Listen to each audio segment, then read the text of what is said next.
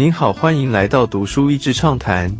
读书益智畅谈是一个可以扩大您的世界观，并让您疲倦的眼睛休息的地方。短短三到五分钟的时间，无论是在家中，或是在去某个地方的途中，还是在咖啡厅放松身心，都适合。井号 Free Britney 的故事，在几年的推动下，终于使小甜甜布兰妮可以重获自由。也说出了这个以爱为名的金钱勒索的不幸故事。书中感觉到他的痛苦，但也感觉到他与自己的和解，也对于不再与家人联系的放下。故事从他的祖父辈说起。祖父是个严厉的人，在祖母生下的孩子夭折后，疑似有忧郁症，就送他到精神病院强制医疗。后来祖母举枪自杀。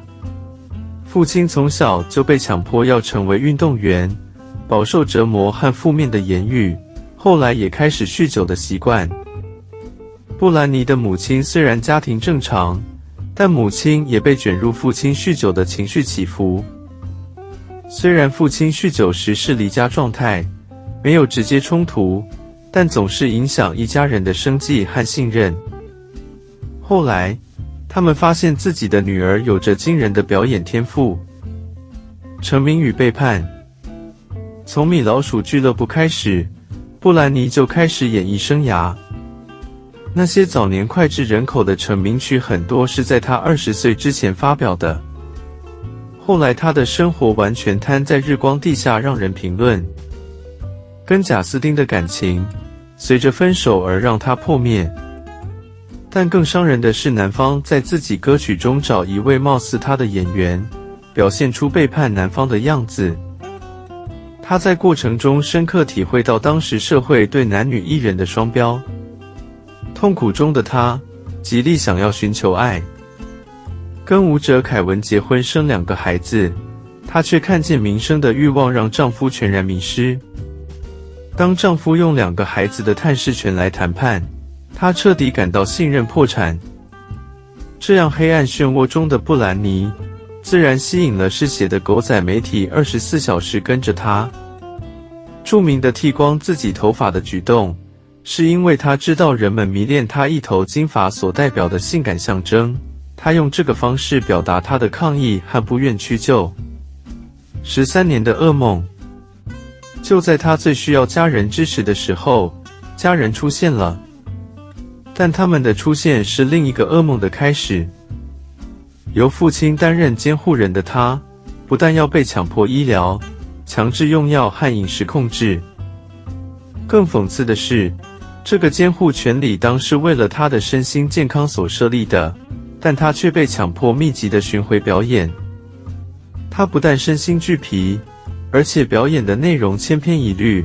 他想要变化或是唱新的歌，都断然被父亲的团队拒绝。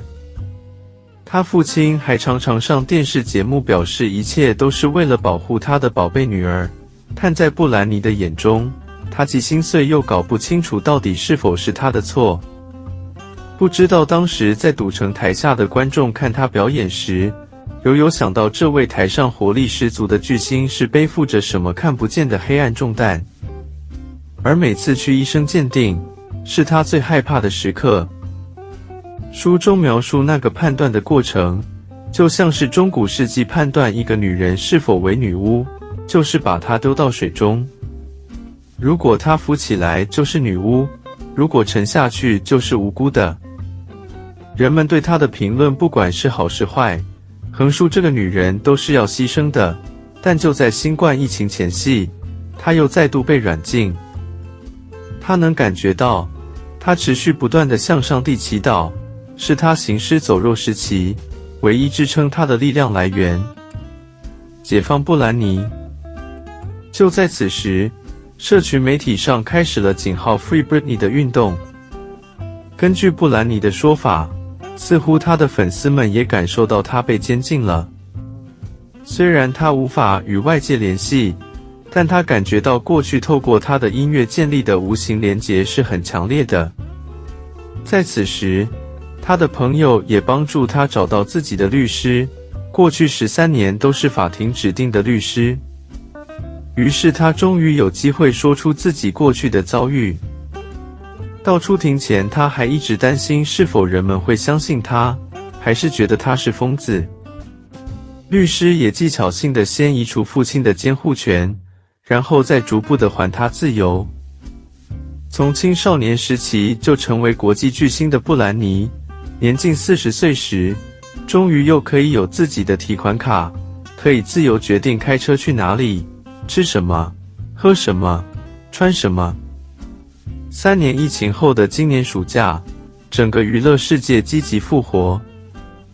当中，泰勒斯 Era 巡回演唱和碧昂斯 Renaissance 世界巡回，都是被视为今年娱乐经济是女力撑起大半市场的。最棒的是，这些表演者就是老板本人，可以自由决定巡回的节奏和主导创意表现。或许像是今年另一个亮眼的女性视角电影《芭比》所说的，不管是父权主义或是女性主义。其实都是人们想出来让自己在这个复杂的世界中好过一点的方式，并不是绝对的。要跳脱出社会所制定的框架，保持真诚的脆弱却保有尊严和自信，何等需要勇气！能看到布兰妮自由夺回自己话语和身体的自主权，不管是否是他的粉丝，都能从他的故事中一起替他开心。今天的内容就到此为止了，十分感谢大家收听《读书益智畅谈》节目。